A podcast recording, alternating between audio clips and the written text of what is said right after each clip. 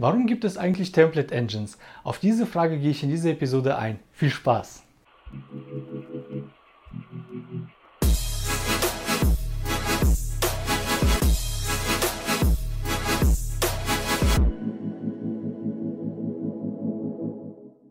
Hallo und willkommen bei einem Bergfest Talk. Wenn du neu hier bist, mein Name ist Vitali Mick und jeden Mittwoch unterhalten wir uns hier über verschiedene Themen rund um die Informatik. Jeder PHP-Entwickler, der eine Applikation mit einem modernen PHP-Framework entwickelt, kommt heutzutage gar nicht drum herum, eine Template-Engine zu benutzen. In den meisten Fällen steht dir die Engine entweder Blade oder Twig zur Verfügung, vorausgesetzt du arbeitest entweder mit Symfony oder Laravel. Die beiden Template Engines, die bringen eine kleine eigene Syntax, um eben dein HTML-Template damit gestalten zu können. Wenn jetzt ein PHP-Entwickler das letzte Mal im Jahr 2000 oder so mit PHP gearbeitet hat, würde der sich jetzt aktuell natürlich fragen, wieso gibt es denn überhaupt eine Template Engine? Denn PHP an sich ist ja schon eine Template Engine. Streng genommen stimmt das ja auch, weil ursprünglich wurde ja PHP dazu entwickelt, um reinen HTML-Code auszugeben. Im Laufe der Jahre aber wurde die Sprache immer weiter und weiter erweitert, bis es dann so komplex wurde, dass es nicht nur einen HTML-Code generieren kann, sondern auch noch weitere Dinge erledigen kann. Zum Beispiel kann man natürlich neben den HTML-Code auch noch JavaScript-Code ausgeben oder sogar binäre Dateien in Form von Bildern oder Videos. Sprich, du kannst eine URL zur Verfügung stellen und die liefert dir dann eine binäre Datei aus und nicht nur als Download. PHP ist also über die Jahre immer mächtiger geworden und das führte zu einigen Problemen. Prinzipiell ist eine Template Engine dazu da, um eben die Logik von der Darstellung zu trennen. Jetzt fragst du dich natürlich, warum möchte man sowas tun? Naja, die Darstellung ist ja das, was letztendlich der Endkunde oder der Benutzer der Webseite halt sieht. Und die Darstellung, die muss natürlich immer flexibel und anpassbar sein, so dass du da jederzeit Elemente verändern, verschieben, hinzufügen und entfernen kannst. Es wäre also schlimm, wenn deine Darstellung und deine Logik komplett verknüpft wäre, dass du jedes Mal irgendwelche Probleme hättest, weitere Elemente in deine Darstellung einzubauen. Dein Ziel ist es ja letztendlich, dass dein Benutzer sich so lange wie möglich auf deiner Webseite aufhält und deinen Service verwendet. Das bedeutet, du möchtest für ihn alles Mögliche einbauen, damit er sich da sozusagen wohlfühlt auf deiner Webseite und nicht jedes Mal frustriert dann die Seite schließt und dann ähm, deinen Service verlässt. Um überhaupt die Darstellung von der Logik trennen zu können, musst du noch ein grundlegenderes Prinzip verfolgen, und zwar das EVA-Prinzip, also Eingabe, Verarbeitung, Ausgabe. Jeder Entwickler sollte auf jeden Fall was von diesem Prinzip schon mal gehört haben und auch diesen verfolgen. Denn durch dieses Prinzip hast du nämlich dein Quellcode in die grundlegenden Zuständigkeiten schon mal aufgeteilt. Und zwar halt, wie gesagt, einmal die Eingabe, dann die Verarbeitung von deiner Logik und dann zum Schluss die Ausgabe. Da ja PHP ursprünglich dazu entwickelt wurde, um HTML-Code zu generieren, muss man immer also im Hinterkopf bewahren, dass das HTML, was du ausgibst, das soll immer zum Schluss passieren. Allerdings ist das EVA-Prinzip nur die halbe Wahrheit.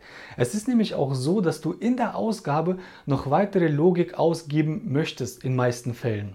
Viele bezeichnen das Ganze auch als Darstellungslogik. Ein typisches Beispiel wäre dafür zum Beispiel ein Datum formatieren. Also du hast in der Eingabe irgendein Datumwert und du möchtest für die Ausgabe ein besonderes Format haben. Und sowas würde man zum Beispiel in einer Template Engine erledigen.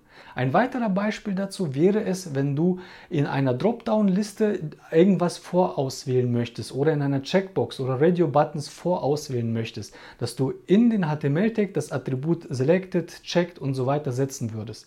Das ist auch Darstellungslogik. Und die kannst du halt nicht vorher definieren in deinem Verarbeitungsprozess, also nicht so einfach. Das Problem dabei war, dass es manchmal sehr schwierig ist, genau zu unterscheiden, was jetzt nun wirklich Darstellungslogik ist und was jetzt keine Darstellungslogik ist. Aus diesem Grund haben zum Beispiel sehr viele Entwickler dann gegen das EVA-Prinzip verstoßen, weil sie eben im HTML-Code weitere Logiken eingebaut haben und haben es einfach mal als Darstellungslogik bezeichnet, weil es einfacher zu dem Zeitpunkt umsetzbar war. Ein anderer Grund, warum auch oft gegen das EVA-Prinzip verstoßen wurde, ist eine sogenannte Stresssituation.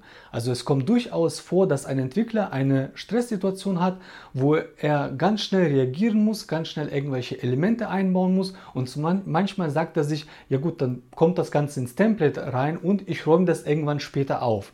Und meistens wird es auch nicht später aufgeräumt. Auf jeden Fall wurde ganz am Anfang festgestellt, dass wenn du irgendwas direkt mit PHP umsetzt, dann besteht sehr einfach die Möglichkeit, PHP auch komplett auszunutzen. und eben gegen die EVA-Prinzipien zu verstoßen. Also wurden dann unter anderem aus solchen Gründen dann eben eine Template Engine entwickelt, damit du eben in deinem HTML-Code nicht so einfach mal eben einen PHP-Code einbauen könntest. Zusätzlich dazu wurde dann auch noch festgestellt, man kann ja auch in einer Template Engine irgendwas automatisiert ausführen, was für immer gültig ist. Zum Beispiel das Escapen von Variablen. Also dass die Ausgabe dann direkt den ganzen HTML-Code entweder rausschmeißt oder in Entities umwandelt. Und dann natürlich kann man auch die ganzen Templates auch noch cachen, um die Verarbeitung noch schneller machen zu können.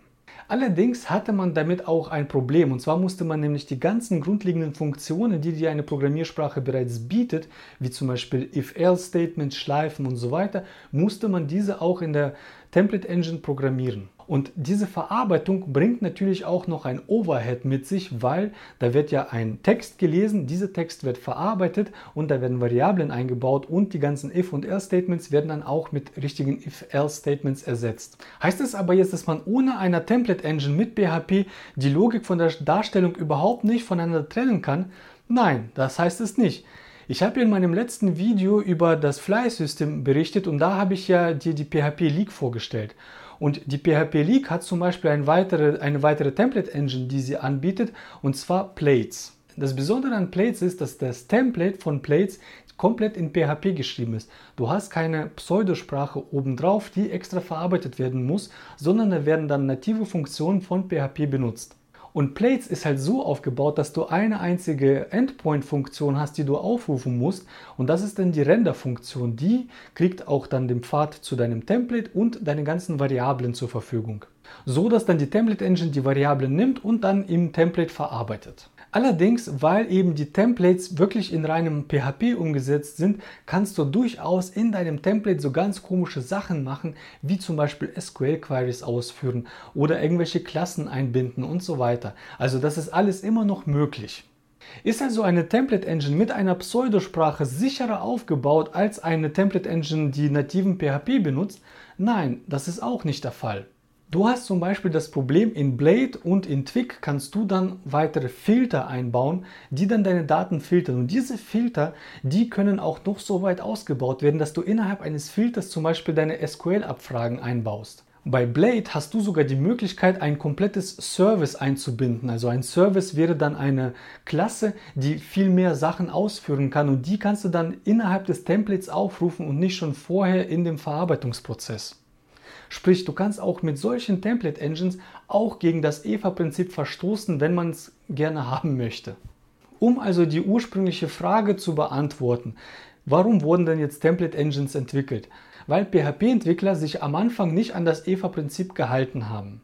Anschließend, als dann die ersten Template Engines entwickelt wurden, wurde dann die Thematik, dass man PHP von HTML komplett trennen muss, extrem stigmatisiert. Und das Ganze wurde dann unterstützt durch die ganzen Template Engines, die dann entwickelt wurden, also Smarty, Twig, Blade und so weiter. Ob jetzt eine Template Engine besser ist als ein nativer PHP-Code, kann man auch nicht pauschal sagen, denn eine Template Engine bringt auch etwas Overhead mit sich. Und auch schützt dich diese Template Engine nicht komplett davor, gegen das EV-Prinzip zu verstoßen, weil es eben die Möglichkeit gibt, Services und Filters mit einzubauen. Bei den Template Engines, die dann auf PHP komplett basierend, also nicht eine Pseudosprache verwenden, bei denen ist es aber natürlich viel einfacher, gegen das EVA-Prinzip zu verstoßen, weil du jederzeit in dein Template irgendeinen Fremdcode einbauen kannst. Letztendlich spielt es keine Rolle, ob du eine Template Engine mit Pseudosprache benutzt oder eine Template Engine ohne der Pseudosprache.